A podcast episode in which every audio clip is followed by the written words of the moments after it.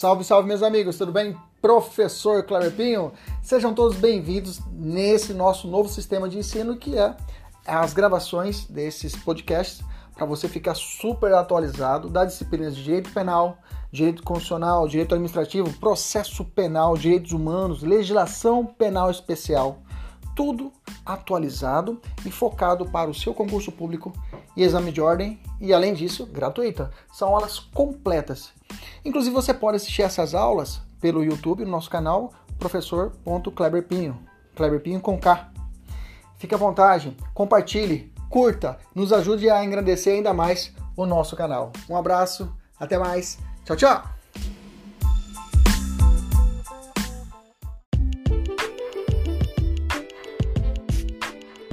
Salve, salve meus amigos, professor Cláudio Pinho. Começando mais uma aula hoje, vamos trabalhar direito penal, aplicação da lei penal no espaço, tá?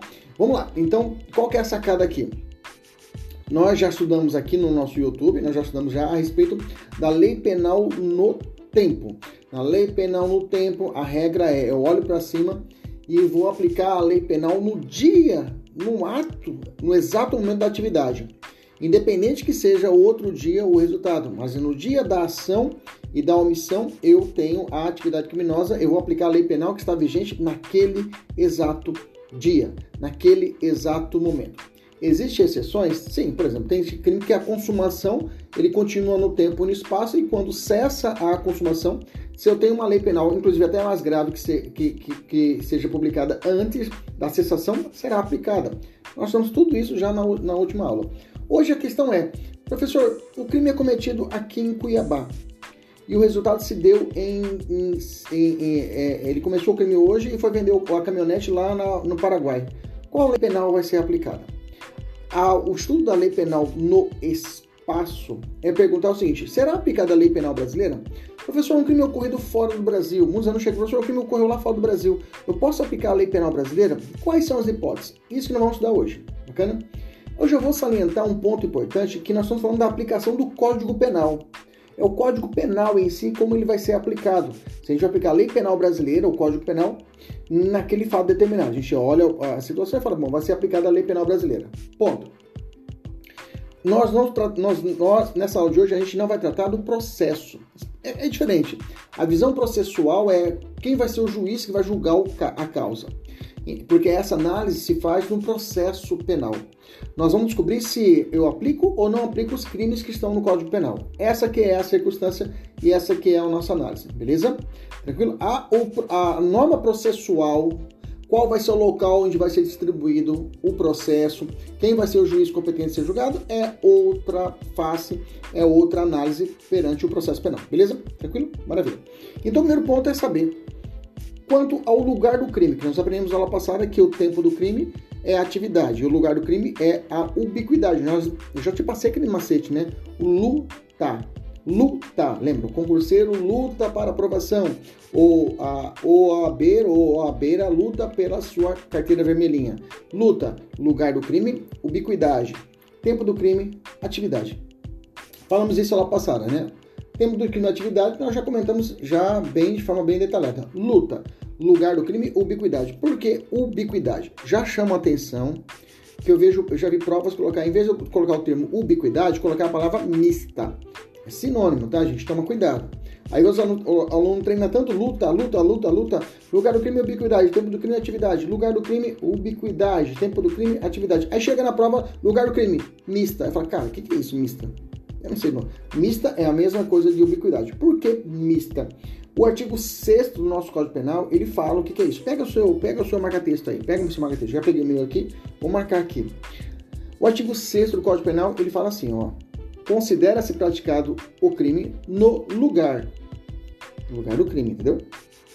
Em que ocorreu a ação ou omissão. Professor, aí parece com a teoria da atividade. Calma, porque tem uma vírgula e continua escrevendo no todo ou em parte, vírgula. Aí vem um bem como, bem como se produziu ou deveria produzir-se o resultado. Então, ele vai falar tanto, ele vai usar no lugar em que ocorreu a, ação ou omissão, ou seja, a teoria da atividade em si, E depois ele fala, bem, vírgula, bem como, onde se produziu ou se poderia, ou deveria produzir-se o resultado, ou seja, a consumação.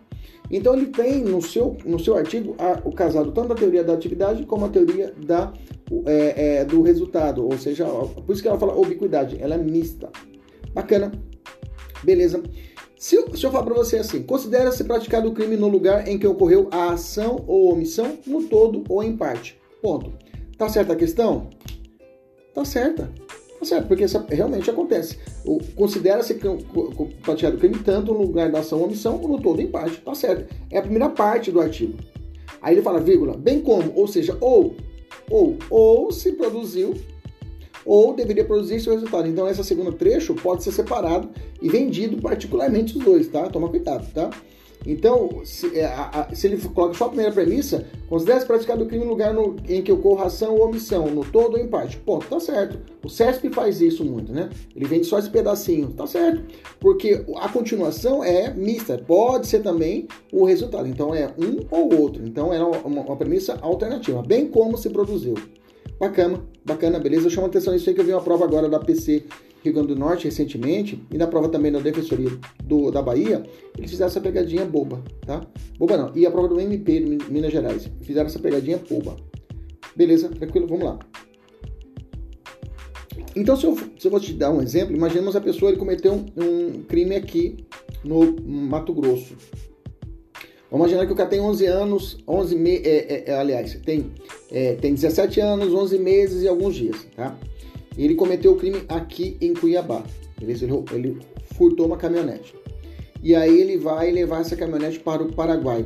E quando ele é, ele é capturado lá no Paraguai, lá no Paraguai, lá no Paraguai ele é capturado, ele já é maior de idade. Aí te pergunta, primeira coisa, pela teoria da atividade, que é a aula passada, qual lei penal vai ser aplicada? O ECA ou o Código Penal? Primeira pergunta você fala, é crime permanente, professor? Não, não é crime permanente, é instantâneo. Ah, então tá, então vamos aplicar o ECA. Que na data do fato ele era menor de idade. Isso nós falamos lá passado. Mas qual o lugar do crime vai ser aplicado? Qual é o código que vai ser aplicado? O Código Penal ou o Código Paraguai? O, o, o, o, o Código Penal fala tanto faz. Tanto aqui o Mato Grosso, bem, no Mato Grosso, ou aqui do brasileiro, Código Penal brasileiro, como também o, o, o, Paraguai poderá ser aplicado. Então, tanto aqui como lá, não tem problema, pode ser aplicado tanto o Código Penal como o Código Processual Penal. Aí vem a terceira pergunta, o aluno fala, professor, mas qual o juiz que vai julgar essa causa? Fique tranquilo, que essa é uma outra teoria que a gente estuda no processo penal. O que tem que saber é, aplica-se ou não aplica a lei penal brasileira? Falar sim ou não. Perfeito? Tranquilo? É, como eu disse, então chamei a atenção que não são as regras, as regras de, de, de, de, de processo. Eu já falei que a gente, não, a gente não analisa aqui as regras processuais. Do artigo 5 ou artigo 7 a gente não analisa a regra processual, só a regra é, de típico, típica de crime. Bom, eu tenho. Olha só que interessante. Eu tinha já jogado esse macete no nosso material, nas mentorias. Aliás, nossa mentoria está fazendo um ano, né? Nossa mentoria está fazendo um ano já de vida, né? É, hoje também é meu aniversário, né? Por sinal, hoje também é meu aniversário, ficando mais velho. Então, é mais experiente, né? Então, eu tenho que... Há um ano atrás, eu já tinha colocado esse macete nesse nosso material. Um ano atrás. E aí, caiu na prova agora. Caiu na prova agora do do Norte, caiu essa pegadinha. Bem caiu para Delta, né? Caiu para Delta, mas caiu essa, essa, essa questão é, para delegado de polícia. Mas caiu essa exceção à regra. A pergunta é: essa teoria que eu te ensinei agora, existe alguma exceção? Tem alguma, algumas hipóteses em que não se aplica a teoria da ubiquidade? Aí eu tenho pelo menos ali é, cinco, cinco situações em que não se aplica a teoria da ubiquidade. Quais são as cinco situações que não se aplica a teoria da ubiquidade? Crimes plurilocais, só anota, crimes, crimes plurilocais, que está no artigo 70 lá do CPP, crimes plurilocais, obrigado, obrigado. Crimes plurilocais, no artigo 70 do Código. Por que foi falar, né? Agora o pessoal vai falar. É, tem que passar hoje. Até, até comecei até mais cedo a aula que eu passo ali no. Vou fazer uma, uma aplicação de Botox, né? Para ver se melhora aqui essa suga de expressão. Mentira, vou levar a esposa na, na, no, na, no médico. Vamos lá. Então vamos lá. Primeira situação em que não se aplica a teoria da ubiquidade. Anota aí, Pablo. Vamos lá. Crimes plurilocais. Obrigado, Isabela. Infrações penais de menor potencial ofensivo. Infrações penais de menor potencial ofensivo. Crimes conexos. Atos infracionais. e crimes falimentares. Essas cinco hipóteses eu não aplico a teoria da ubiquidade. Por quê? Por que não aplica? Anota só no caderno. Crime plurilocais, infrações de menor potencial ofensivo, tá? É, atos infracionais, crimes conexos e crimes falimentares. Essas cinco hipóteses não se aplicam à teoria da ubiquidade, porque vou aplicar outra teoria. Ou vou aplicar a teoria da atividade, normalmente, tá? Ou, é, ou então vou aplicar é, é, é, os crimes que devem ser processados, julgados no, é, no, país em que foi cometido o crime. Então tem várias situações. O professor tem algum macete? Tem. É um macete, é horrível macete, mas ajuda, tá? Coloca na sua caderno aí. Pica falida. É de picada, não é pica de outra coisa que você pensou. Pica falida. Isso. Pica falida. Pica, eu vou colocar aqui ao. Vai, vai ser ao contrário, mas você vai anotar no seu caderno. Pica falida. Pica falida. Tá ao contrário, mas você coloca pica falida. Pica. O P, plurilocais. I, infrações penais de menor potencial ofensivo. O C, crimes conexos. Crimes conexos. A, atos infracionais. E a falida é a crimes alimentares. Ok? Crimes plurilocais. Infrações penais de menor potencial ofensivo. Crimes conexos e atos infracionais. E para frente aqui, falimentares. Beleza? Pica falida. Beleza? Maravilha. Olha só essa questão. Vamos resolver uma questãozinha aqui rapidinho. Ó. Uma questão de delta da Polícia, Polícia do Maranhão. Perguntou assim: Nos crimes conexos, não se aplica a teoria da ubiquidade, devendo cada crime ser julgado pela legislação penal do país em que for cometido. Marcou. Crime conexo. Fica falida. Olha só como caiu. Prova de investigador. Perguntou assim: no que diz respeito ao lugar do crime, o Código Penal adotou a teoria da ubiquidade, ou seja, praticado o crime no lugar em que ocorreu a ação ou omissão, no todo ou em parte, bem como onde se produziu ou deveria produzir-se o resultado. Pronto, ele copiou o artigo 6 e colocou no Código Penal. Veio fácil, tá? Mas às vezes o examinador ele faz festa com o artigo 4 e mistura com o artigo 6 Bacana? Beleza? Evoluindo. Dentro da análise da, da, do lugar do crime, eu tenho que analisar o princípio da. Nós estamos falando de Brasil. Vamos falar, mas aonde é o Brasil? Qual é o limite do território brasileiro? Onde está localizado? Como que eu posso saber que o crime é cometido dentro do território? Onde eu posso dizer que é território brasileiro e eu aplico a lei penal brasileira? Vamos lá. Então eu tenho, eu tenho três análises de territorialidade no Brasil. Eu tenho a chamada territorialidade propriamente dita, né? São os crimes cometidos no Brasil, onde aplico a lei penal brasileira. Eu tenho o princípio da extraterritorialidade, onde eu tenho que o crime é cometido no estrangeiro, mas assim mesmo eu vou aplicar a lei penal brasileira. E eu tenho a chamada intraterritorialidade, tá? Intraterritorialidade quer dizer que o crime é cometido no Brasil e aplica a lei, a, a lei estrangeira. Então vamos lá, três situações. Eu tenho o princípio da territorialidade propriamente dita, onde o crime cometeu aqui no Brasil, eu aplico o Código Penal. Segunda teoria, teoria da extraterritorialidade, crimes fora do Brasil, eu aplico a lei penal brasileira. E o princípio da intraterritorialidade, intraterritorialidade, ou seja, mesmo sendo do Brasil, eu aplico uma lei estrangeira, ok? Repetindo, territorialidade, cometeu crime no Brasil, eu aplico a lei penal brasileira. Abro o Código Penal e aplico. Princípio da extraterritorialidade, crimes cometidos fora do Brasil, e assim mesmo eu aplico o Código Penal. E o inverso, o princípio da intraterritorialidade, onde os crimes são cometidos no Brasil, aqui no território brasileiro, só que aplica outra lei. Beleza? Esses três conceitos nós vamos trabalhar agora de ponta a ponta. Beleza? Primeiro vamos analisar o princípio da territorialidade. Crime cometido no Brasil, eu aplico o, a lei penal brasileira. Mas esse princípio da territorialidade no Brasil, você vai marcar o seguinte: se você viu na alternativa, o Brasil, aplica é o princípio da territorialidade. Beleza. Aí coloca esse princípio da territorialidade é, absoluta. Letra A. Letra B. Princípio da ter territorialidade mitigada ou temperada. É essa. Essa é a teoria adotada no Brasil. A teoria da te... para saber o que é território brasileiro, tá? Já falei de lugar do crime, estou falando território. Então, o território brasileiro, a, o princípio atacado, o princípio atacado, deu uma travadinha aqui. voltando, deu uma trava, sempre que eu ver que travar o vídeo, eu volto, tá? E continuo falando. Então, no Brasil, o princípio, aqui no território brasileiro, o princípio da territorialidade mitigada. O que é isso, professor? Territorialidade mitigada ou temperada?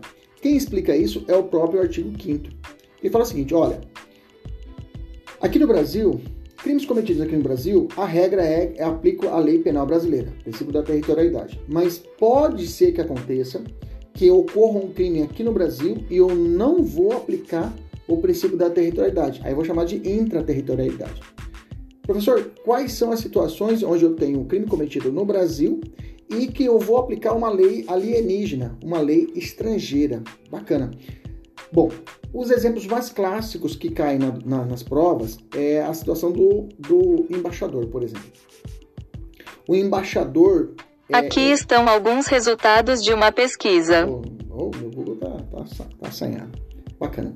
O, o, o, o, embaixador, o embaixador, ele, a ele recai uma proteção especial e um código, digamos assim, especial, que é a Convenção de Viena, que inclusive é inviolável a mala do embaixador, tem várias, várias blindagens, né? Então, se o embaixador, no exercício do seu cargo, ele comete um crime de homicídio, ele mata alguém aqui no Brasil, eu não vou aplicar a ele o princípio, a lei penal brasileira. É uma situação diferenciada. O crime cometeu dentro do Brasil, mas eu vou aplicar uma lei estrangeira e eles chamam isso de intraterritorialidade. É uma, é uma, é uma exceção à regra da territorialidade brasileira. É porque, por isso que no Brasil, como a gente aceita essa invasão estrangeira, aceita a aplicação de uma lei alienígena, ou seja, fora do Brasil, dentro do, do nosso território, eles dão o nome da nossa teoria da territorialidade de mitigada ou temperada. Por quê? Mesmo o crime cometido no Brasil, que é a regra, eu aplico a lei penal brasileira, mas pode acontecer que o crime cometido no Brasil seja aplicada outra lei penal. Bacana? Quem fala isso não sou eu, é o próprio artigo 5 do nosso Código Penal. Pega seu artigo 5 Vamos para o artigo 6 e voltamos para o artigo 5 Vamos lá. Vamos para o artigo 6 e voltamos para o artigo 6 Hoje está meio dando, dando uma travadinha, né? Mas vamos lá.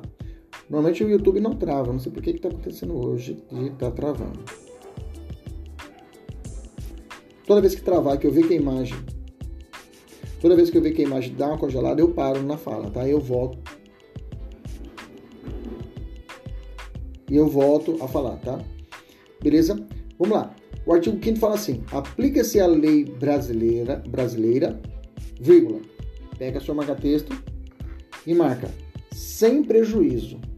Sem prejuízo, risca é a exceção de convenções, tratados e regras de direito internacional ao crime cometido no território nacional. Então, excepcionalmente, eu posso ter, como eu disse, a aplicação de uma convenção internacional dentro da lei, dentro do Brasil, de um crime cometido aqui no Brasil. Por isso que nós levamos o nome de princípio da territorialidade mitigada ou temperada.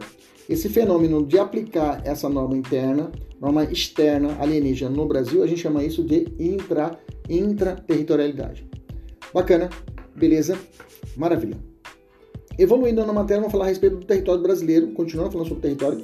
Mas qual que é o território propriamente dito, professor? O que é território? O que é, eu posso dizer que é chão brasileiro? Eu tenho três, é, é, três conceitos, ou três vertentes, ou três vieses, né? Agora a palavra da, no, da moda é essa os vieses, né? Não sei por que, que o examinador começou a fazer um pouquinho mais, estudar um pouquinho mais, começou a usar vieses, é a mesma coisa, vieses, os mesmos conceitos a respeito do território brasileiro. Tem três sentidos também, né? É o sentido jurídico, eu tenho um sentido material, efetivo e real, e eu tenho um sentido por extensão. Então, o território brasileiro pode ser um sentido jurídico, que é nada mais nada menos que é o espaço onde o Brasil exerce a sua soberania, esse é o conceito jurídico eu tenho um, um conceito ou um sentido ou um viés é, real, material, efetivo, aí eu vou olhar o que? Eu vou olhar o mapa. mapa. As faixas, a faixa de fronteira do Brasil, ali onde exerce, é o limite nosso, onde vai exercer, dentro da nossa faixa de fronteira, que são aqueles 150 quilômetros de largura ao longo das fronteiras brasileiras. É, a superfície terrestre, solo e subsolo, as águas interiores, o mar territorial, que é essa faixa de 12 milhas náuticas, que dá 22 quilômetros da costa até o mar, para dentro do mar, 22 quilômetros é o chamado mar territorial, beleza? E eu tenho também o, todo, o espaço aéreo, toma cuidado, tá? O espaço aéreo brasileiro não tem um cantinho ali que é aplicado fora. Ah, vou aplicar ali, ali no, no espaço aéreo, não dá para aplicar esse princípio da intraterritorialidade, tá? No espaço aéreo segue a teoria absoluta, ou seja, no espaço aéreo brasileiro é aplicada a lei penal brasileira de ponta a ponta. Tá? Anota isso no seu caderno. O espaço aéreo seria o que? A aplicação plena da territorialidade brasileira. Tá? Tem até o nome disso que é o princípio, é o princípio da absoluta soberania. Tá?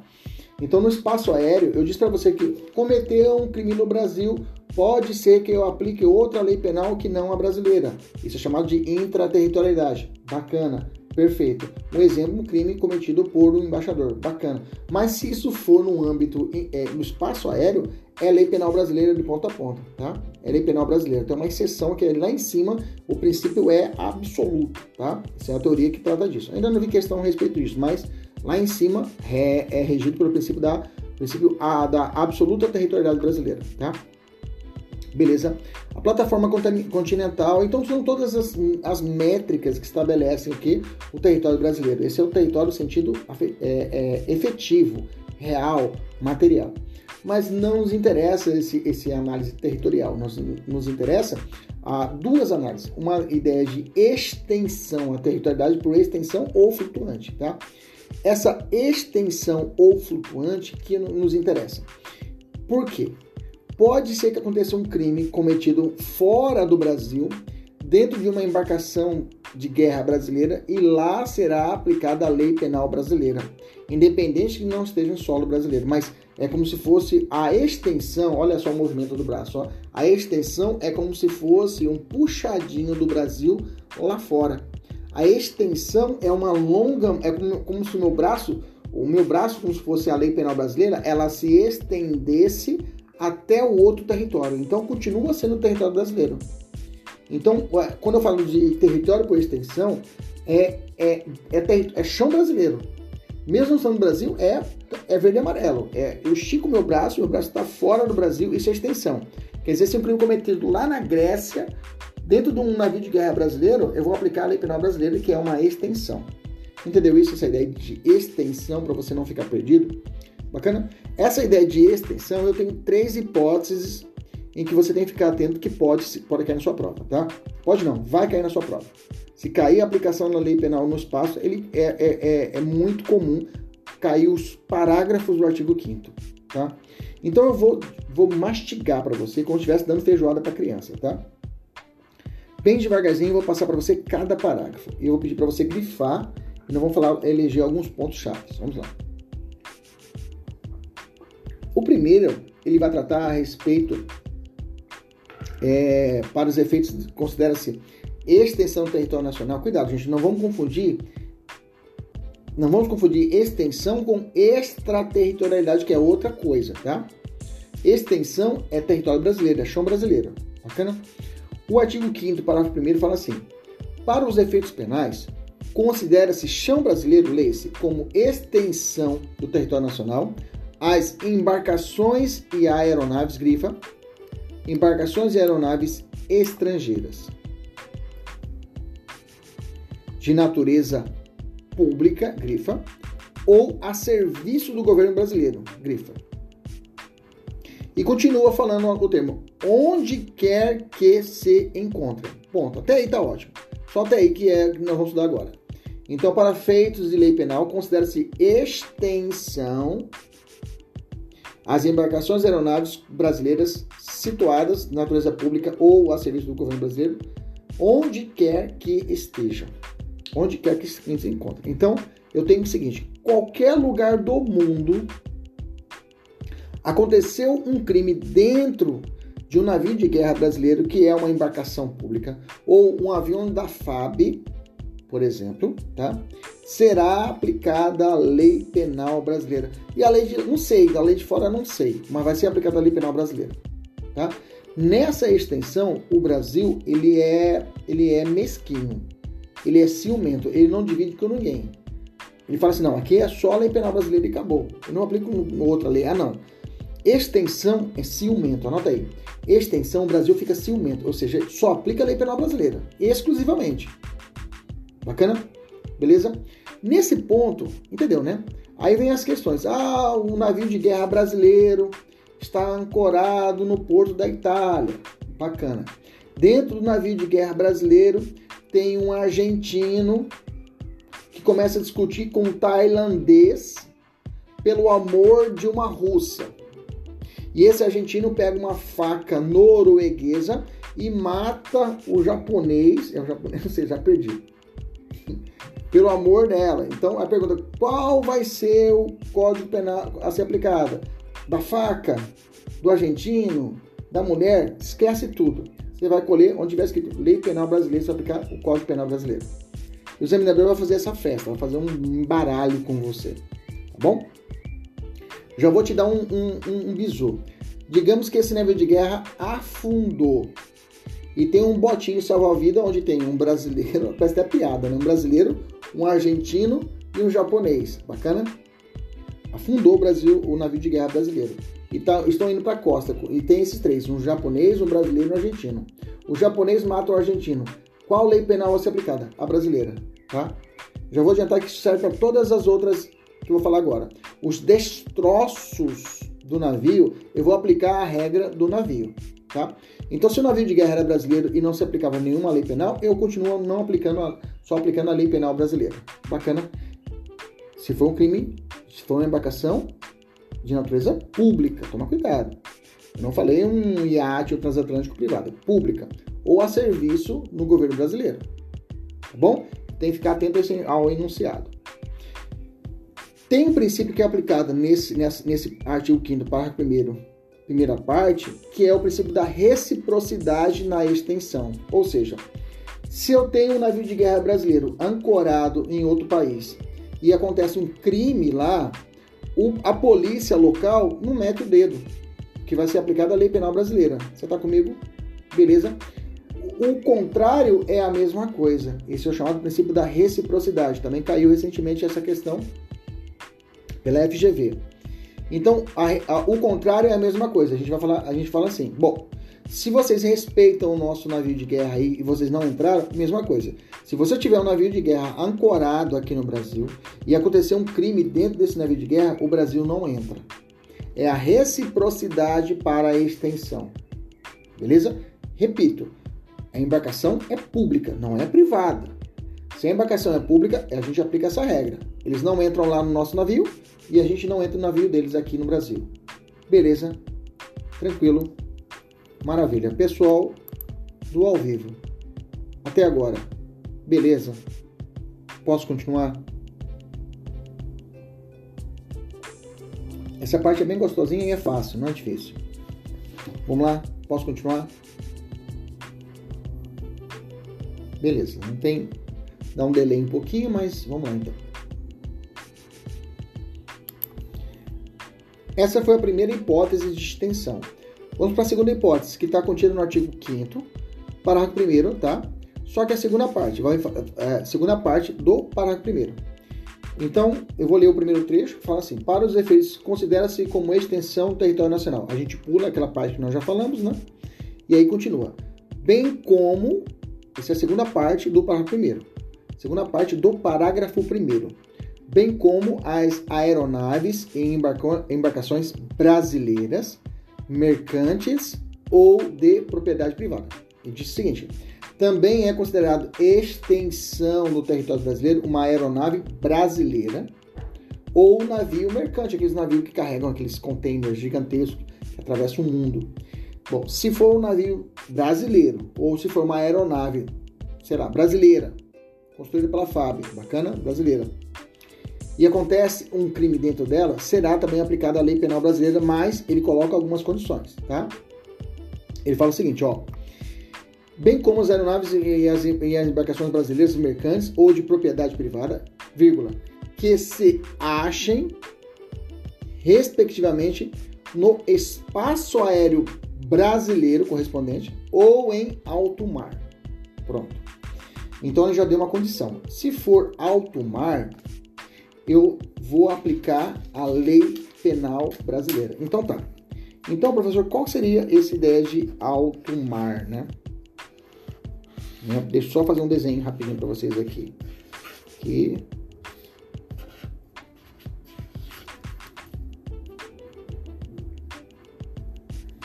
Só rapidão aqui. Então vamos assim, deve estar invertido, mas dá para você entender. Olha só. Imaginamos que aqui é a costa brasileira, ok? Aqui é a costa brasileira. Aqui é a costa brasileira. Um espaço pequenininho aqui, ó, de 22 quilômetros, da costa brasileira até aqui, eles chamam de mar territorial. Mar territorial, bacana? Mar territorial. Desse espacinho até, depois de ultrapassar esse aqui, até aqui, eles vão chamar esse espaço aqui de zona, de zona econômica, ou melhor, zona econômica, né? Aliás, que é a zona econômica ultrapassa esse espaço aqui. Zona, zona econômica exclusiva, eles chamam de ZEE, tá? E até aqui é a plataforma continental. Até aqui é a plataforma continental. O que eu quero dizer para vocês? Alto mar é a soma de todos esses espaços aqui até aqui. A soma de todos esses passos vai dar em torno de 300. Eu fiz o cálculo aqui, dá.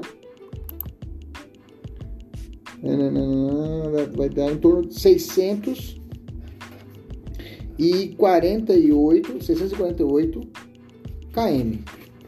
Então, esse espaço do, do território brasileiro até a plataforma continental dá em torno de 648 km. Bacana? 648 km. Então, esse espaço em que envolve o mar territorial, envolve a zona exclusiva, é, zona econômica exclusiva, e até a plataforma continental, de 648 km, é chamado de alto mar. Então, quer dizer que, se o crime é cometido aqui e a embarcação é privada brasileira, será aplicada a lei penal brasileira. Professor, se afundar, se afundar dentro do barquinho, querendo chegar até o Brasil, até o continente aplica também a lei penal brasileira. Veja, a bandeira é brasileira. Tá tranquilo? Beleza? Então, quer dizer que o que você tem que decorar? Falou de embarcação privada ou espaço aéreo correspondente de aeronave brasileira, privada, não pública, eu vou aplicar a lei penal brasileira se ele estiver nesse espaço de 648 km, que é chamado de alto mar, ou espaço aéreo correspondente. Entendeu? Beleza? Tranquilo? Maravilha. De outra banda, a terceira hipótese vai dizer o seguinte: olha, e os alunos perguntam, professor, mas se ou a embarcação é privada? Se a embarcação é privada, professor, qual que é o limite para que eu possa aplicar a lei penal brasileira? Bacana, embarcação privada ou aeronave brasileira, tá?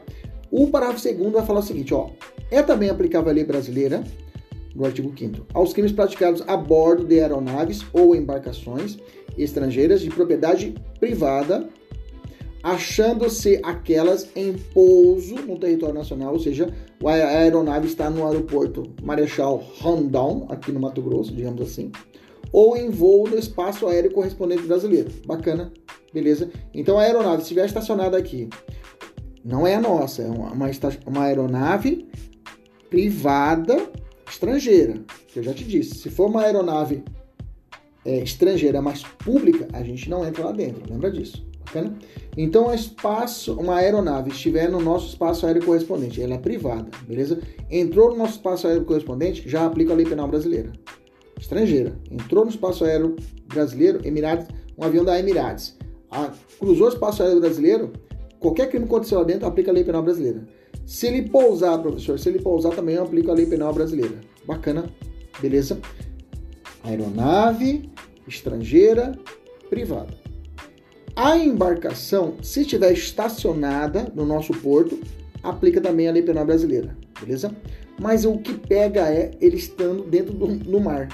Qual é o espaço aéreo? Também será o alto mar, que a lei penal brasileira será aplicada? Não. Alto mar, que é esse limite 648, é só para embarcação privada brasileira. Ou a estrangeira, ele vai se limitar a esse espaço aqui pequenininho, ó, que a gente vai chamar de mar territorial. Esse espaço pequenininho aqui, ó, mar territorial. Então esse espaço pequenininho entre a costa e 22 quilômetros da costa é chamado mar territorial brasileiro. Então quer dizer que para que uma lei penal, para que a nossa lei penal seja aplicada em uma embarcação estrangeira privada, ela tem que estar dentro do nosso limite do mar territorial, tem que estar aqui dentro. Professor, se não tiver aqui, se não tiver aqui, eu vou aplicar a lei penal do, pavilhão. Se é um navio da Grécia, eu vou aplicar a lei, lei penal da Grécia, não aplica a lei penal brasileira. Entendeu? Então esses 22 km aqui, ó, 22, é o chamado mar territorial.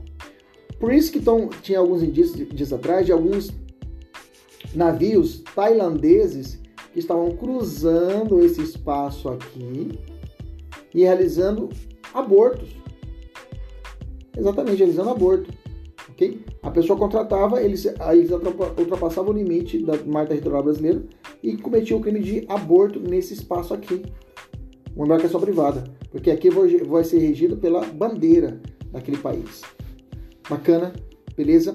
Então tem que ficar atento a esse respeito. Então, a palavra-chave para embarcação privada brasileira, que vai cair na sua prova, é alto mar.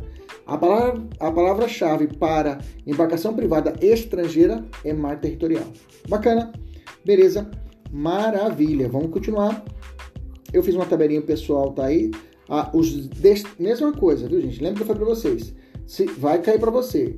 Se a embarcação privada afundar nesse limite de 22 km, os destroços, ou seja, o bote salva-vida que está chegando aqui e é cometido um crime dentro desse bote, aplica a lei penal brasileira também. Já falei isso lá atrás. Bacana? Existe também o chamado direito de passagem inocente, tá?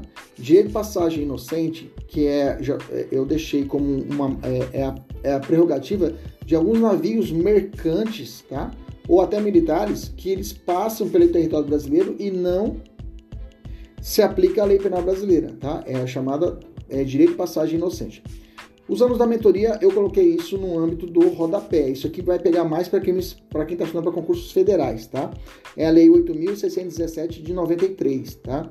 8.617 de 93. E lá traz as regras para a aplicação da passagem inocente.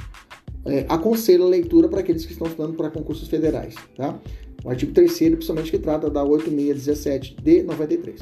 Concursos estaduais não cai, nem, não cai. Só se for concurso litoral, litorâneo ali, aí é mais cobrado. Bacana? Beleza? Vou fazer uma questãozinha aqui, ó. Ao crime cometido no território nacional, aplica-se a lei brasileira, independentemente de qualquer convenção, tratado ou regra de direito internacional. Tá certo ou errado? Errado. Nós já falamos que a, ter a territorial brasileira é mitigada, a territorialidade é mitigada ou temperada, porque a gente admite a aplicação de lei alienígena, ou seja, lei estrangeira em crimes cometidos no Brasil de forma excepcional à regra, ok? Eles chamam esse fenômeno de intraterritorialidade. A questão está errada. Olha só essa outra questão aqui. Revoltado com a conduta de um ministro de Estado, Mário se esconde no interior de uma aeronave pública Bom, aí eu já grifei. Falou aeronave pública, você já sabe, ele vai me cobrar extensão da territorialidade. Qualquer lugar que essa aeronave estiver no mundo, será aplicada a lei penal brasileira. Pronto, já fechei. Aí continua a questão.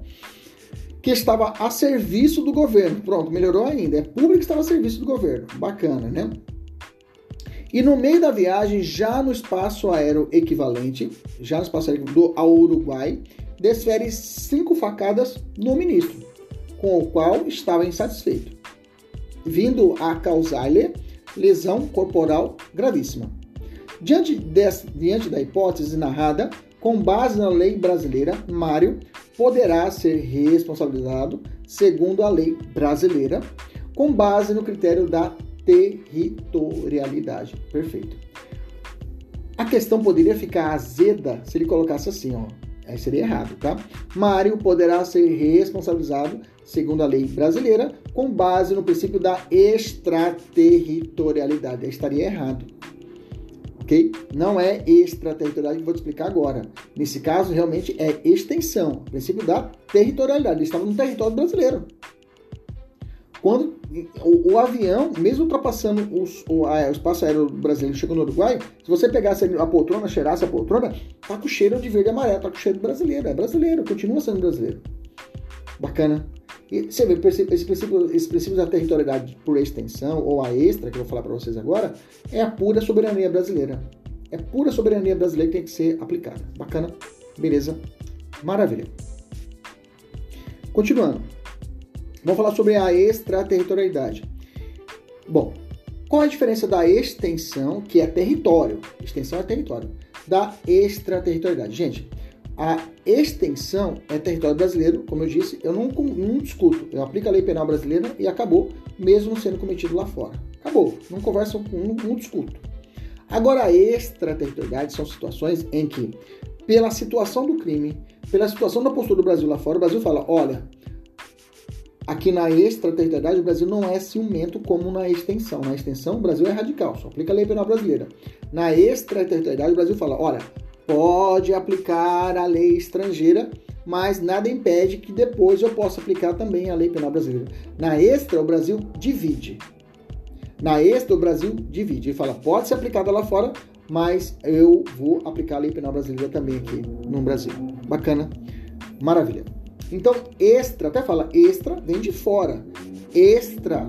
E aí eu tenho duas espécies. Eu tenho a extra, como eu disse para vocês, meus amigos, preste atenção a, a, a, a nomenclatura para o direito é, é, é essencial para o concurseiro, viu?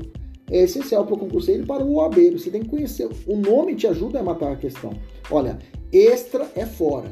Aí vem extraterritorialidade incondicionada. Pronto, ela é, está, está fora de uma condição incondicionada. E eu tenho a extraterritorialidade condicionada. A condicionada, até fala, é, tem, tem que ter alguns requisitos para que eu possa aplicar também a lei penal brasileira. A incondicionada não. A incondicional falou, enquadrou o crime, enquadrou a vítima, aplica a lei penal brasileira. Bacana, beleza, maravilha. Gente, mas tá bem claro aqui o estúdio nosso, né? Troquei as lâmpadas aqui, tá dia. Bacana. O áudio também tá bom? O áudio tá ok? Me ajudem gente. Me dá o um feedback. Me ajudem a fazer o curso.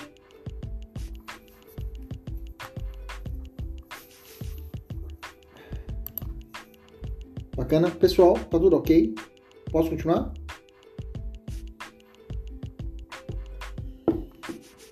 Ótimo. Então, como eu disse, a extraterritorialidade é fora do Brasil. O Brasil divide, aplica tanto a lei estrangeira como a brasileira e tem duas formas. Elas podem ser incondicionada ou condicionada. Meus amigos, todas as minhas aulas, todas as minhas aulas, todas, tudo que eu eu vou pensar, eu gravo, tá? Tudo é gravado e fica aqui disponível para vocês no YouTube, tá? Acostumem-se. Toda a aula do professor Cleber Pinho é gravada e está disponível no YouTube. É claro, algumas ficarão privadas só o pessoal da mentoria, mas a maioria das aulas eu deixo pública para os alunos também compartilharem. Eu tenho isso, essa premissa que tem aluno que realmente não tem condição, está apertado, então eu deixo liberado para assistir. É que só não vai ter o material, né? O material que realmente que é a pegada, que o material é bem mastigado, né? E traz questões para o aluno responder. Bacana, beleza? Então tá, então eu entendi isso. Uma pegadinha, tá? Se ocorrer uma contravenção penal fora do Brasil, fica por lá, não aplica a lei penal brasileira, tá? Contravenção cometida fora do Brasil, fica por lá, não aplica a lei penal brasileira. Outro ponto importante, gente, soberania de outro país, o Brasil não mexe.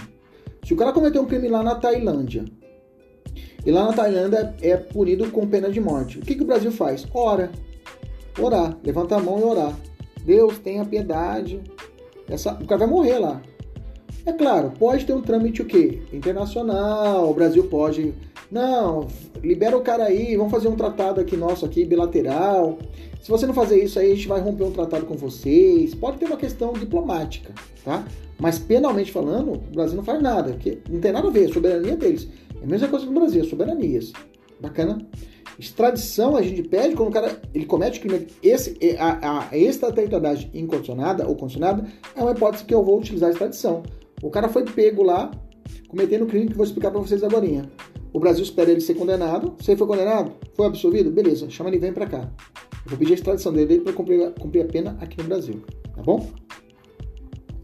Gente, um ponto importante, antes de nós falarmos das hipóteses, são os princípios, tá?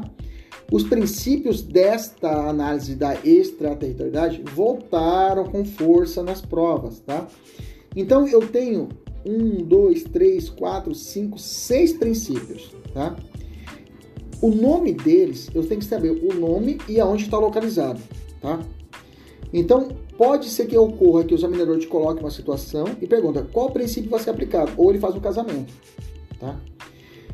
São, como eu disse para vocês, são é, seis princípios, né? Três, isso, isso. Um, dois, três, quatro, cinco, seis. São seis princípios, tá? Desses seis princípios, eu tenho três aí que são os, os campeões de audiência, porque não tem divergência doutrinária contra eles, tá? Princípio da defesa, estou falando os principais. Princípio da representação ou pavilhão, tá? E o princípio da, a, da justiça universal, tá? Eu acabei não grifando aqui, mas eu vou grifar aqui. Princípio da justiça universal. Opa. Eu coloquei o carregador aqui e não coloquei na bateria. Que ótimo. Aí tá me avisando, tá? Deixa eu colocar aqui para ficar tudo ok. Aí, pronto. Beleza? Vamos para o primeiro princípio. Princípio, vamos falar o princípio da defesa. Princípio da defesa ou proteção. O princípio da defesa ou proteção, ele está vinculado à extraterritorialidade incondicionada, tá? Pode notar princípio da defesa ou da proteção está atrelado às hipóteses da extraterritorialidade incondicionada. Princípio da defesa ou real ou proteção, tá? A lei aplicável é a da nacionalidade do bem jurídico lesado. A lei aplicável vai ser a lei penal brasileira. A pergunta é: qual crime foi cometido? Ele, ele atingiu alguma lei, algum patrimônio nosso brasileiro? Sim, então eu vou aplicar a lei penal brasileira também. E para isso eu chamo de princípio da defesa. Por quê? A gente está defendendo a nossa soberania. Tá? Por exemplo, um crime cometido contra a vida do nosso presidente no território estrangeiro. Ele está no Paraguai lá, alguém tenta matar, tirar a vida do presidente.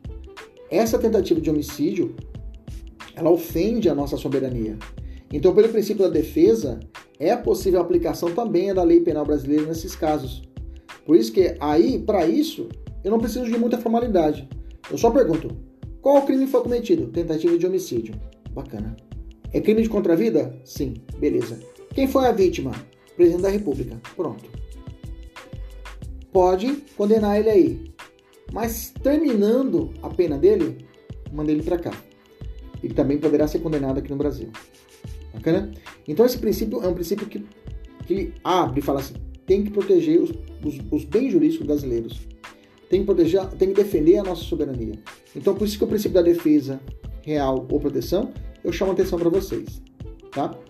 O segundo princípio é o princípio da justiça penal ou universal. Aqui ele fica localizado porque universal, lembra? Universal porque há uma ideia de, de, de, de, de proteção é, é de todo mundo.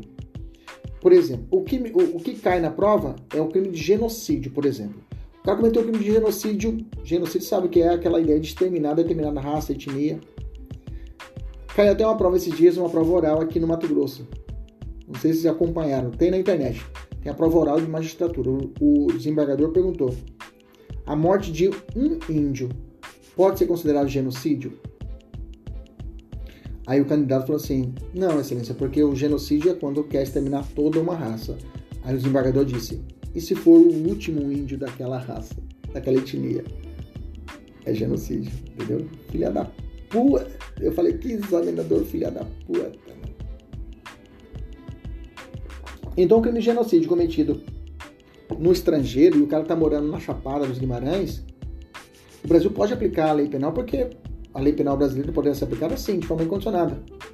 Será aplicada porque, como uma questão de proteção universal, cosmopolita, é uma ideia de, de, proteger, de proteger todos os bens jurídicos. Então, o cara que cometeu genocídio, a gente tem que pegar esse cara, o autor do crime, tá? O autor do crime. Aí eu tenho a justiça, o princípio da justiça penal universal, é, que vai tratar uma ideia de, de, de, de extra, esse justiça penal universal, né, que eu falei para vocês, está no artigo 7 inciso 1 letra D, tá? Bacana? E aí eu tenho a Justiça Penal Universal, que vai utilizar o artigo 7 inciso 2, letra A. Justiça Penal Universal, que é o terceiro princípio. Né? Aliás, perdão, acabei repetindo, né? Isso, Justiça Penal Universal, ela repete, ah, tem divergência doutrinária quanto a isso, né? Ou, ah, tá, nacionalidade ativa para alguns, né? Esse, essa nomenclatura tem, tem nomes diferentes, né? E aí eu tenho a justiça é, é, é, repressão universal, que eu tenho também tenho a questão de crimes contra tratados ou convenção que o Brasil obrigou a reprimir, Tratado de Palermo, por exemplo, artigo 7 inciso 2, letra A. E aí eu vou chamar a atenção, da, tem o princípio da nacionalidade ativa, que seria o quarto princípio, que está no artigo 7 inciso 2, letra B, tá? que vai falar crimes praticados por brasileiros, tá? Então, nacionalidade ativa é quando o Brasil, o brasileiro comete o crime. E o princípio do pavilhão, esse aqui é importante, tá? Está tá no artigo 7 inciso 2, letra C crimes praticados em aeronaves, presta atenção, ou embarcações, embarcações brasileiras, mercantes ou de propriedade privada, quando em território estrangeiro, e aí não serem julgados, tá? Nesse caso, se caso, você sabe que tem a, a, a extensão da territorialidade é quando o crime é cometido em embarcação brasileira de propriedade privada, é cometido dentro do alto mar, bacana? Dentro do alto mar. Se, presta atenção. Se for cometido um crime dentro do alto mar brasileiro, que eu falei para vocês, se a propriedade é privada e cometeu dentro dos 648 quilômetros, aplica a lei penal brasileira. Bacana? É extensão. Agora, se esse, esse barco é privado, está fora do Brasil, é privado, mas, ou a aeronave está fora do Brasil, e o crime não foi julgado, posso aplicar a lei penal brasileira, mas não pela extensão, e sim pela extraterritorialidade condicionada. Vou repetir de novo, presta atenção. É uma pegadinha. Se uma embarcação é brasileira e essa embarcação é de guerra, é embarcação pública, se o crime cometeu no porto de Tóquio, nem sei se Tóquio, mas lá no, no Japão, aplica a lei penal brasileira, sim ou não? Sim, você nem pensa duas vezes. Bacana. Se a embarcação é privada, não é pública, para ser aplicada a lei penal brasileira, quando será ocorrida? Quando estiver dentro do alto mar brasileiro. A linha costeira e os 658 quilômetros, alto mar. Cometeu aqui nesse espaço, aplica a lei penal brasileira. Bacana. Mas se for uma embarcação privada brasileira, certo? E estiver fora do Brasil, aplica a lei penal brasileira? Por regra, não se aplica a lei penal brasileira pela extensão. Mas eu posso aplicar a lei penal brasileira pela extraterritorialidade condicionada. Vamos fechar. Embarcação brasileira. Só escreva isso no seu caderno, pelo amor de Deus, para você não confundir nessa manhã. Embarcação privada brasileira. Crime cometido no alto mar. Aplica a lei penal brasileira pela extensão. Embarcação privada brasileira fora do alto mar e não foi julgado. Posso aplicar a lei penal brasileira? Sim, não pela extensão, mas sim pela extraterritorialidade condicionada. Anotou isso? Pronto. Só isso, já, já, só guarda isso, tá? Só guarda essa informação e tá ótimo, Ainda, ainda, ainda na parte, vou deixar, senão vai dar, não, não passo sinal. Então eu tenho o seguinte, a, eu falei princípio da defesa, princípio da justiça penal universal, princípio da cosmopolita, né, ou justiça é, repressão, repressão mundial, princípio da nacionalidade ativa, princípio do pavilhão ou da bandeira, tá? Quando acontece isso? Está no artigo 7 inciso 2 e letra C. Crimes praticados em aeronaves ou embarcações brasileiras, que é esse caso, de propriedade privada, mercantes fora do Brasil e não são julgados. Então, grava, grava, princípio do pavilhão, nesses princípios, é aplicada quando a embarcação é privada brasileira está fora do alto mar e não é julgada, beleza? E aí eu tenho o último que é a nacionalidade passiva, que trata de, de artigo, artigo 7 para o 3 nas situações eu vou deixar para falar mais à frente. Mas deixa eu falar para vocês como é que caiu essa brincadeira, eu disse para vocês aqui agora. Olha só. Caiu agora na PC Pará 2021. Vou ler para vocês. Analise a seguinte hipótese. Três chilenos revoltados com a derrota da seleção de futebol de seu país para o Brasil depredaram uma sede internacional da Petrobras localizada em Paris. Nesse caso, eles estão sujeitos à aplicação da lei penal brasileira, uma vez que se trata de hipótese. Eu não expliquei para vocês, mas isso aqui é uma hipótese de extraterritorialidade incondicionada. Vou explicar para você agora. Bacana? Aí você procurava a alternativa. Letra A. Território brasileiro por extensão não é extensão, isso aqui é extraterritorialidade. Tá fora letra A. Letra B. Territorialidade mitigada também não é territorialidade, é extraterritorialidade. Letra C. Extraterritorialidade condicionada. Não, não é condicionada, ela é incondicionada. Vou explicar para você. Letra D. Extraterritorialidade incondicionada. Aí você pega a caneta para marcar. Aí vírgula em razão do princípio da bandeira. Você fala, puta que pariu, princípio da bandeira, que negócio que é esse? Letra E, extraterritorialidade condicionada em razão do princípio da defesa. Puta que pariu, ele casou a incondicionalidade com os princípios. Aí você vai lembrar, lembra, a extraterritorialidade incondicionada, a regra que eu vou aplicar o princípio da defesa. Pronto. Aí você vai olhar a alternativa, a alternativa correta é a letra E. Bacana. Beleza. Tranquilo.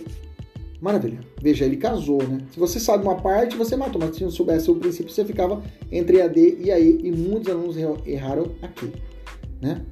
Bacana. Vamos falar sobre a ex, vamos esquecer um pouco os princípios, vamos falar da extraterritorialidade. Aqui você tem que saber de cor salteado. Vamos lá. A extraterritorialidade incondicionada, o nome já ajuda. Ela é incondicionada, meus amigos, porque ela não se condiciona a nada. Eu vou ter que olhar qual é o crime, quem é a vítima. Acabou. Fez esse casamento, deu certo, eu aplico a lei penal brasileira. Bacana? Lembre-se que não é sozinha.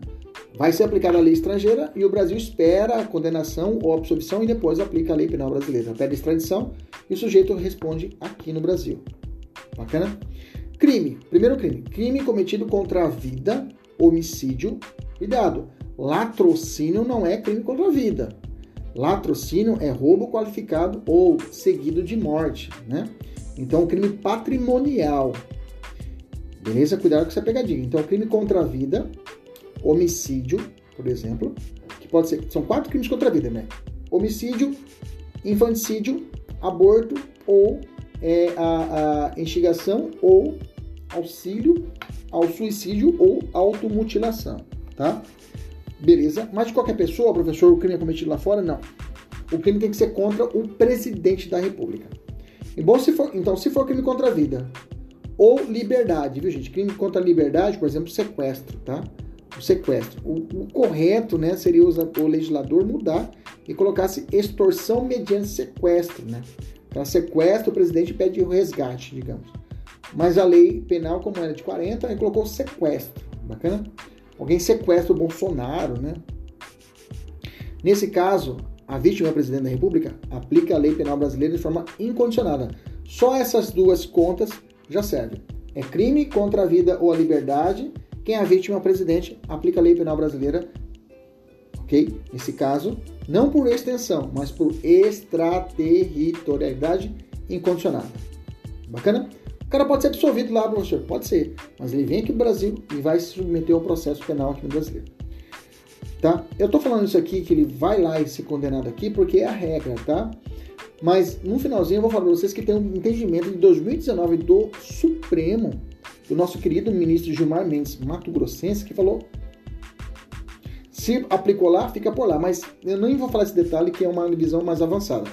Vamos continuar só com o nosso, nosso cálculo matemático viu o fato criminoso e quem é a vítima aplica a lei penal brasileira. Outra situação que aplica a lei penal brasileira de forma incondicionada é crime contra o patrimônio. Crime contra o patrimônio é roubo, dano, estelionato. Lembra a questão que eu acabei de falar dos chilenos que quebraram lá uma base da Petrobras? É essa situação. É incondicionada. Por quê? Crime contra o patrimônio, roubo, dano, estelionato, por exemplo, vírgula, ou fé pública. Fé pública é crime de moeda falsa, falsidade ideológica, falsificação de documento público. Esses é são os crimes. Crime de patrimônio ou crime contra a fé pública. Quem são as vítimas? Aqui, quem são as vítimas? São os órgãos, os entes federativos. Quem são os entes federativos? União, estados, municípios e o Distrito Federal. Bacana? E, os, a, e os, é, a, as entidades da, da administração indireta, que é a autarquia, fundações, sociedade de economia mista e as empresas públicas. Bacana? Então, nesse caso, que é a Petrobras, uma empresa pública. Então, se a Petrobras acontece um crime contra o patrimônio, de dano, acabei de falar para vocês, ou um roubo, ou um furto numa agência da Caixa Econômica do Brasil, Caixa Econômica Federal, no estrangeiro, digamos lá na Itália, cometeu um crime de furto contra, contra o patrimônio, aplica-se a lei penal brasileira pela extraterritorialidade e não pela extensão. Tá? Então o cara vai ser condenado lá, terminou, aplica a lei penal brasileira também. Ok? Pela extraterritorialidade incondicionada, não é extensão. Beleza? Então tem que ficar atento a essas pegadinhas de colocar alguma autarquia, colocar uma entidade de administração indireta e você ficar esperto. Tá? Se acontecer um, um latrocínio, aplica a lei penal brasileira, crime contra o patrimônio. Professor, se aplicou um homicídio, aí não aplica a lei penal brasileira, porque não está na lista. Beleza? Outra hipótese. Crime contra a administração pública. Quais são os crimes contra a administração pública, professor? Peculato, corrupção passiva, prevaricação, tá? Para quem está ao, a seu serviço. Quem que está ao serviço do Brasil lá fora? Nas embaixadas e consulados, ok? Então, se o cara é um servidor público, está lá realizando um ou um estagiário. E aí, quem é a vítima aqui? É a administração pública. Por exemplo, a embaixada brasileira. O cara tá lá, ele falsifica um visto, sei lá, falsifica um passaporte, falsifica lá o voto realizado lá. Esse sujeito vai responder pelo crime lá, se for o caso, e também responderá aqui no Brasil. São crimes contra a administração pública, né? Crime, o voto não seria crime contra a administração pública. Mas digamos que ele recebeu uma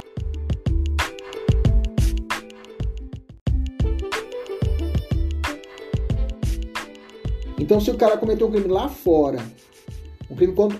Vamos voltar de novo, só um pouquinho que acabou não gravando aqui. Vamos lá. Se for um crime contra o patrimônio, roubo, estelionato ou fé pública, falsificação ideológica, falsa, falsa moeda falsa contra a administração pública direta brasileira, que é a vítima, ou a administração pública indireta, aplica a lei penal brasileira. Se o crime é contra a administração pública, veja, crime contra a administração pública são peculato, prevaricação, corrupção passiva, bacana? Nesses casos, quem é a vítima? A própria administração pública. Uma embaixada ou consulado aplica a lei penal brasileira. E por fim, crime de genocídio quando um agente for brasileiro. Então tá, se o brasileiro é um brasileiro maluco lá, quis exterminar uma determinada raça lá fora, sei lá. Ok? O Brasil fala, pode condenar esse sujeito aí, depois ele vai responder aqui. Ou se o cara é estrangeiro, cometeu um crime de genocídio e mudou para o Brasil. Ele está domiciliando no Brasil, o Brasil pode também responder pegar esse sujeito, prender ele e julgá-lo pelo crime cometido lá fora. Bacana. Beleza? Lembre-se, a aplicação da lei penal brasileira é independentemente se o cara for absolvido ou for condenado lá fora, tá? Beleza? É, ainda que ele seja, cuidado, é para falar, ele foi absolvido, então não pode ser julgado pela lei penal brasileira. Não. Se foi absolvido, também responde pela lei penal brasileira, tá? Beleza? Tranquilo? A pergunta é, aplica-se o... É, nesse caso, não seria bis idem, professor? O que é o bis idem? Bis e idem. Bis e idem é quando o cara responde pelo mesmo fato criminoso duas vezes. Ok? Agora, esse ponto, eu não sei se o examinador vai querer entrar nessa seara, mas eu vou te dar o pulo do gato. Eu acho difícil ele entrar nisso, que é muito é, divergente.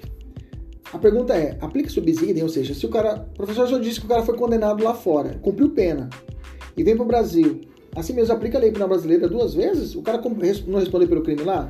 Respondeu. Vai responder de novo aqui? Vai ser, é, a regra é essa. Tá? O que está no nosso Código Penal é isso. Tá? Só que o nosso Código Penal é de 40.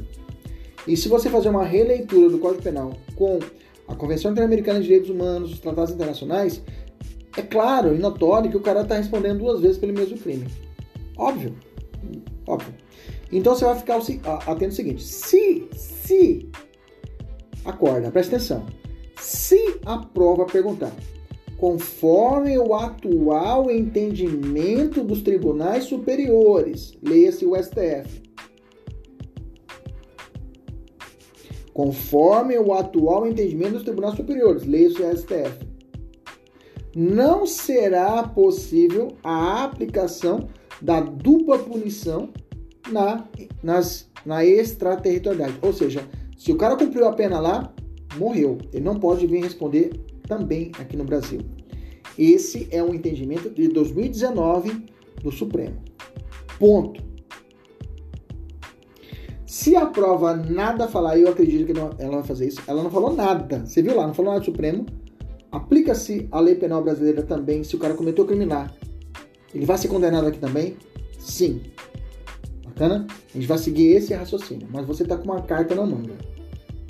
Se te perguntar o posicionamento supremo, você joga. Tá aqui, palhaço. Eu sei que não será aplicado. Ele vai responder só lá. Não perguntou nada? Conforme o Código Penal, responda. Opa, beleza. Você vai marcar que o cara vai responder lá. Se é absolvido ou condenado, não interessa. Ele responde aqui também. Inclusive, a gente vai aprender uma regrinha de abatimento de pena. Beleza? Professor, e a chamada é o crime. Cuidado, tá? A extraterritorialidade incondicionada também está prevista no nosso na lei de tortura, tá? A lei de tortura, a lei 9455 de 97, que está no nosso programa de estudo para o nosso preparatório, na nossa mentoria, tá? Ela, e é muito comum em prova, ela é muito cobrada. Ela trata no artigo 2 que fala o seguinte: a lei de tortura traz duas hipóteses de extraterritorialidade. O dispositivo nessa lei aplica-se quando o crime não tenha sido cometido em território nacional, ou seja, aplica a lei, penal, a lei, a lei, a lei de tortura crime fora do Brasil, sendo a vítima brasileira. Então, se alguém é torturado, se o brasileiro é torturado lá fora, lá no Afeganistão, ele pega um brasileiro e começa a torturar ele. Esses torturadores poderão responder também aqui no penal, na lei penal brasileira. É uma, é uma hipótese de extraterritorialidade incondicionada. Ou encontra-se o agente em local sob jurisdição brasileira, ou seja, esse torturador foi preso, ele cometeu o crime dentro de uma embaixada brasileira, tem jurisdição brasileira. Nesse caso, esse sujeito também vai responder pelo crime brasileiro, vai responder também pela lei de tortura brasileira. É uma exceção à regra que está fora do artigo 7 tá? Professor, incondicionada, condicionada, no final do material, eu, eu não vou entrar nesse detalhe, mas existe uma. Agora no nosso material tem um trecho que eu estou deixando as discussões mais avançadas, né? Para os alunos terem no nosso material uma discussão mais avançada, né? Que são questões que podem vir cair numa questão dissertativa. Bacana? E lá eu discuto a respeito disso. Beleza? Vamos responder uma questão só aqui nesse trecho. Vem assim a questão.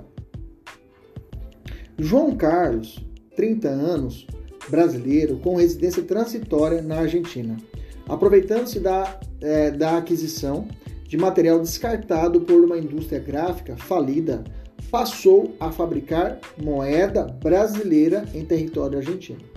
Fé pública, bacana? Para garantir a diversidade da moeda falsificada, João imprimia notas de 50 e de 100 reais. Ao entrar em território brasileiro, João foi revistado por policiais que encontraram as notas falsificadas em meio à sua bagagem. Você está comigo? João foi acusado da prática do crime previsto no artigo 289. Bacana. Do Código Penal. De acordo com as teorias que informam a aplicação da lei penal brasileira no espaço, é correto dizer que, nesse caso, cabe a aplicação incondicionada da lei brasileira, uma vez que o crime cometido atenta contra a fé pública. Certo. Falsificou moeda. Bacana? O crime atentou contra a fé pública, sim ou não? Sim. Quem foi a vítima nesse caso? O Estado brasileiro, a União.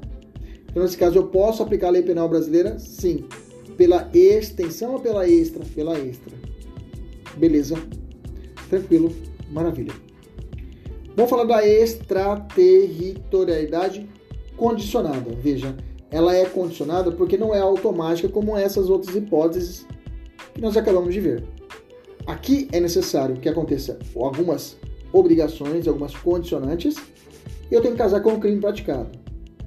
Na incondicionada, nós vimos os crimes e as vítimas. Aqui a gente vai analisar as condicionantes, tem que, tá, tudo, tem, tem que somar, tudo tem que acontecer certinho, tem que somar todas as condicionantes e analisar o crime praticado.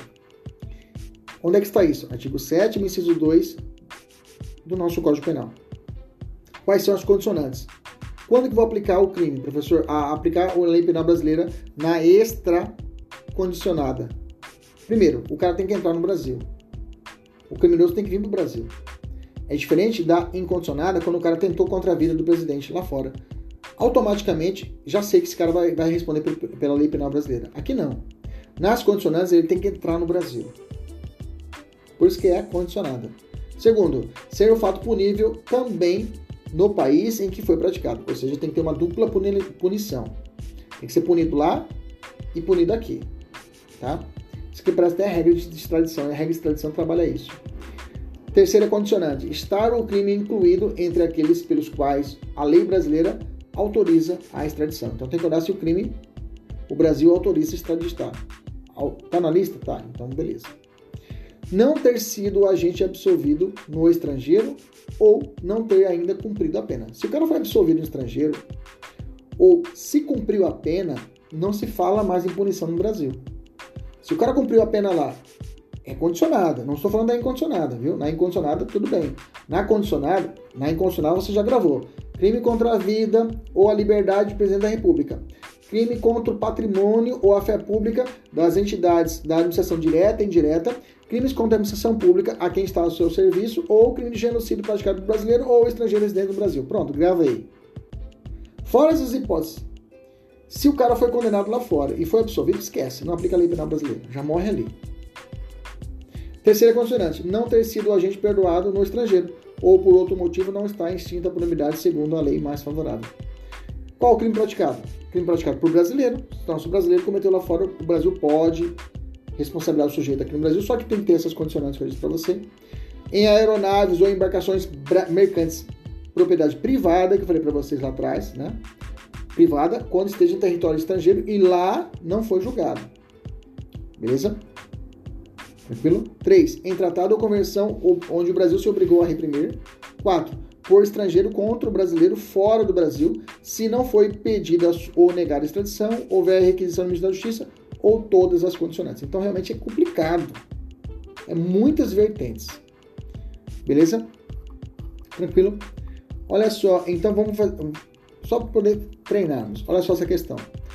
Certo ou errado? Aplica-se a lei brasileira ao crime cometido por estrangeiro contra brasileiro fora do Brasil? Aplica-se. Essa é a regra. Vírgula. Na condicionada. Independentemente da satisfação de qualquer condicionante? Não. Se fosse, se ele dissesse, aplica-se a lei penal brasileira em crime de homicídio contra o presidente da República, independentemente da satisfação de qualquer condição, certo. Mas ele não disse isso a questão, disse cometido no estrangeiro contra brasileiro fora do Brasil. Não disse quem é esse brasileiro. Aí nesse caso precisa das condicionantes.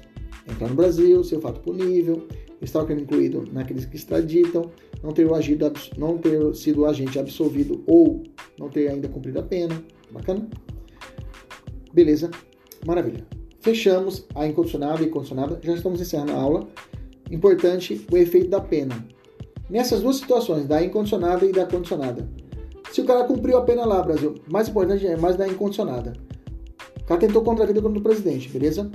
O cara cumpriu a pena lá, Brasil. É, professor, Brasil. Brasil. O cara cumpriu a pena lá fora, é, fora do Brasil. Não tem nenhum um abatimento aí, professor. O cara vai ser condenado aqui também? Não tem um abatimento? Tem. Aí a gente vai seguir a regra do artigo 8 que é a regra da SIDA. O que é a regra da SIDA? A regra da SIDA fala: a pena cumprida no estrangeiro atenua. A pena atenua a pena imposta no Brasil pelo mesmo crime, quando diversas ou nela é computada quando idênticas. Entendi, professor? É regra da SIDA. CI. Se for, tá invertida, mas se for idênticas, computa-se. Se for DA, dá D. Se for diferente, atenua. Entenda. Primeira coisa, que, quais são as penas que tem no Brasil? Pena privativa de liberdade, pena restritiva de direito e pena de multa. Então tá. Se o cara foi condenado lá fora, professor, a pena de privativa de liberdade de reclusão. Bacana? Tentou matar crime de patrimônio contra o patrimônio de uma agência estatal brasileira. Bacana? Ele foi condenado a cinco anos. Perfeito uma pena privativa de liberdade de reclusão. Perfeito. E aí ele vem para o Brasil e ele é condenado aqui no Brasil a 10 anos de pena privativa de liberdade de reclusão. Só que 10 anos. O juiz, no cálculo, fala: quantos você cumpriu lá? 5 anos de uma PPL, pena privativa de liberdade de reclusão 5 anos. E aqui você foi condenado a quanto? A 10 anos, pelo mesmo crime, por uma PPL, pena privativa de liberdade de reclusão, de, só que 10 anos. Bom, você cumpriu lá 5 aqui 10 é a mesma pena? Não a quantidade de pena, mas a espécie de pena é igual? Pena privativa de liberdade. Pena privativa de liberdade? É. Então, se você cumpriu 5 lá e te condenei aqui 10, então eu vou te abater. Então, a computa-se. Computar é cálculo matemático. Beleza? Agora, se for diferente, ah, ele foi condenado a uma multa lá, um milhão de reais. E aqui no Brasil ele foi condenado a uma pena privativa de liberdade de uma reclusão de 10 anos. Bacana? Diferente pena de multa e PPL.